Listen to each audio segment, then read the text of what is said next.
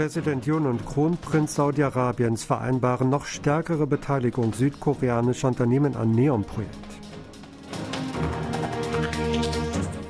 Nordkorea feuert nach südkoreanischen Angaben Kurzstreckenraketen Richtung Meer. UN-Ausschuss verabschiedet 18. Jahr in Folge Menschenrechtsresolution zu Nordkorea.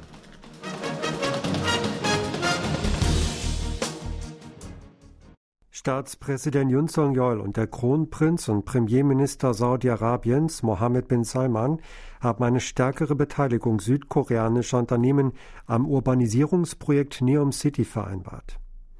Nach Angaben des Präsidialamtes habe Yun beim Gespräch mit bin Salman darauf hingewiesen, dass Saudi-Arabien der größte Handelspartner Südkoreas im Nahen Osten sowie ein enger Partner des Landes für die Wirtschaft und Energiesicherheit sei. Es sei insofern genau der richtige Zeitpunkt für die Hochstufung der bilateralen Beziehungen, als Saudi-Arabien im Zuge der sogenannten Vision 2030 eine neue Zukunft aufbaue. Der Kronprinz erwiderte, südkoreanische Unternehmen hätten seit der Aufnahme bilateraler diplomatischer Beziehungen einen großen Beitrag zur Entwicklung der Infrastruktur des Landes geleistet. Die Kooperation mit Südkorea solle weiter verstärkt werden. Bin Salman betonte, insbesondere sei die Verstärkung der Zusammenarbeit in den Bereichen Energie, Verteidigungsindustrie und Infrastrukturmaßnahmen gewünscht. Nach weiteren Angaben des Solar-Präsidialamtes sei auch die Gründung eines Komitees für die strategische Partnerschaft zwischen Präsident Yun und Kronprinz Ben Salman vereinbart worden. Bei der Vision 2030 Saudi-Arabiens handelt es sich unter anderem um den Bau von Neom City. Es ist ein 500 Milliarden Dollar Projekt für den Bau einer zukunftsorientierten Stadt auf einer Fläche von 26.500 Quadratkilometern in der nordwestlichen Provinz Tabuk. Nordkorea hat nach Angaben des südkoreanischen Militärs am Donnerstag eine ballistische Kurzstreckenrakete in Richtung Ostmeer abgefeuert. Die Rakete sei etwa 240 Kilometer weit geflogen, bevor sie ins Meer gestürzt sei, teilte der Generalstab der südkoreanischen Streitkräfte mit. Vor dem jüngsten Raketentest hatte die nordkoreanische Außenministerin Chae Son-hee den USA und ihren Verbündeten gedroht. Sollten die USA an ihren Plänen festhalten, ihre erweiterte Abschreckung zur Verteidigung Südkoreas und Japans zu verstärken, werde Nordkorea mit einer stärkeren militärischen Reaktion antworten, wurde Che von den Staatsmedien zitiert. Nordkorea hatte vor gut einer Woche ebenfalls eine Kurzstreckenrakete getestet. Dem Land sind Tests mit ballistischen Raketen durch UN-Resolutionen untersagt. Der dritte Ausschuss der UN-Generalversammlung hat am Mittwoch das 18. Jahr in Folge eine Menschenrechtsresolution zu Nordkorea verabschiedet. Die Resolution wurde am UN-Hauptsitz in New York im Konsens verabschiedet. Erstmals war eine solche Resolution im Jahr 2005 beschlossen worden. Initiiert wurde die Resolution von der Europäischen Union. Südkorea trat erstmals nach vier Jahren wieder als Co-Sponsor auf. Der Beschluss wird im kommenden Monat in der Generalversammlung eingereicht. Die neue Resolution ist fast identisch mit der in den Vorjahren. Neu hinzugekommen ist eine Forderung im Zusammenhang mit dem 2020 nahe der Grenze im Westmeer von nordkoreanischen Soldaten getöteten südkoreanischen Fischereibeamten. Demnach soll Pyongyang den zuständigen Behörden und Hinterbliebenen alle Informationen zu dem Fall bereitstellen. Nordkoreas Botschafter bei den Vereinten Nationen Kim Song wies die Resolution als politische Intrige zurück. Die südkoreanische Regierung hat die vom UN-Ausschuss angenommene Menschenrechtsresolution zu Nordkorea willkommen geheißen. Das US-Außenministerium in Seoul teilte am Mittwoch in einem Kommentar mit, Seoul begrüße, dass der dritte Ausschuss der UN-Generalversammlung unter Beteiligung von 63 Mitgliedsländern als Co-Sponsor, darunter auch Südkorea, die Resolution im Konsens verabschiedet habe. Von 2019 bis 2021 hatte sich Südkorea nicht als Co-Sponsor an der entsprechenden Resolution beteiligt.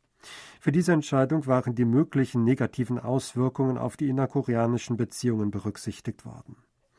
Nach Einschätzung von Experten bemüht sich die amtierende Regierung darum, die Frage der nordkoreanischen Menschenrechtsverletzungen auf internationaler Ebene anzusprechen. Das nordkoreanische Atomtestgelände in Punggye in Kilju ist laut der Internationalen Atomenergiebehörde IAEA weiterhin betriebsbereit. Das Gelände sei jederzeit für einen Atomtest vorbereitet, sagte IAEA-Chef Rafael Grossi zum Auftakt einer regulären Vorstandssitzung der Agentur am Mittwoch in Wien. Laut Grossi gebe es im Tunnel Nummer 3 Hinweise auf Aktivitäten. Im Tunnel 4 würden jedoch keine besonderen Bewegungen beobachtet, nachdem dort zum Eingang führende Straßen wiederhergestellt worden seien. Zu den Atomanlagen in Yongbyon sagte der IAEA-Chef, dass ein 5-Megawatt-Reaktor und Zentrifugenanreicherungsanlagen anscheinend weiterhin in Betrieb seien. Im September habe es Anzeichen für einen Test des Kühlsystems des Leichtwasserreaktors gegeben. Im Oktober habe es beim Austritt von abgekühltem Wasser Änderungen gegeben, hieß es weiter. Die USA haben China zu einem größeren Engagement beim Vorgehen gegen Bedrohungen durch das nordkoreanische Atomprogramm aufgerufen. Die USA seien bereit, sich zusammen mit China, Südkorea und Japan stärker für eine diplomatische Lösung hinsichtlich der Bedrohungen Nordkoreas einzusetzen, sagt ein Sprecher des US-Außenministeriums am Mittwoch in Washington. Gemeinsam müsse man Nordkorea daran hindern, sein, wie es hieß, widerrechtliches Programm für ballistische Raketen und andere Massenvernichtungswaffen voranzutreiben. Das Ziel müsse weiter die komplette Denuklearisierung der koreanischen Halbinsel sein. US-Präsident Joe Biden habe dem chinesischen Präsidenten Xi Jinping bei ihrem Treffen am vergangenen Montag auf Bali gesagt, dass China die Verantwortung habe, Pyongyang deutlich zu machen, es solle auf illegale Raketen oder Atomtests verzichten. In Südkorea hat die jährliche landesweite Reifeprüfung stattgefunden. Die Prüfung zur Feststellung der Hochschulreife im koreanischen Sunung genannt, begann um 8.40 Uhr mit den Prüfungsfragen zur koreanischen Sprache. Anschließend mussten die Prüflinge Aufgaben in den Fächern Mathematik, Englisch, koreanische Geschichte und Naturwissenschaften lösen. Den Abschluss bildeten die Prüfungen in Fremdsprachen. Es gab dieses Jahr etwa 508.000 Prüflinge, rund 1.700 weniger als im Vorjahr. Die Reifeprüfung fand bereits zum dritten Mal vor dem Hintergrund des Pandemiegeschehens statt.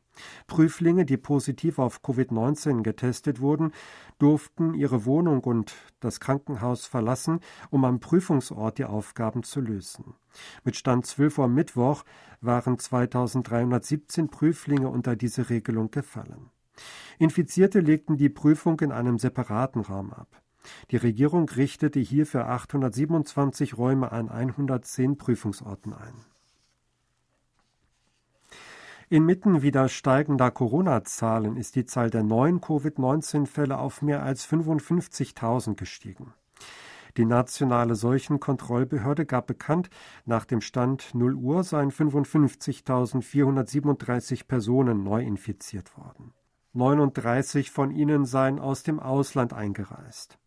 Die Zahl der Neuinfektionen sei im Vergleich zu vor 16 Tagen um 11.000 niedriger und im Vergleich zu vor einer Woche um 80 höher. Es sei zudem der höchste Wert an einem Donnerstag seit neun Wochen, hieß es weiter. Die Zahl der im Zusammenhang mit dem Coronavirus im Krankenhaus befindlichen schwerkranken Patienten ging im Vergleich zum Vortag um 31 auf 380 zurück. 67 Personen starben mit dem oder an den Folgen des Virus. Es war der höchste Wert seit 53 Tagen. Son von Tottenham Hotspur rangiert auf der Liste der besten Teilnehmer an der WM-Endrunde in Katar auf Platz 13.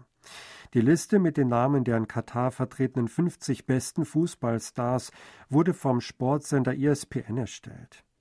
Der US-amerikanische Sportsender veröffentlichte dies am heutigen Donnerstag auf seiner Homepage und schrieb, aus Südkorea seien jüngst eine Reihe talentierter Fußballspieler hervorgegangen. Noch aber ruhten die größten Hoffnungen der Südkoreaner auf Superstar Son. Vor der WM in Russland 2018 stand Son auf Rang 37 der Liste des Senders, der sein Ranking der besten Einzelspieler vor jeder Endrunde veröffentlicht.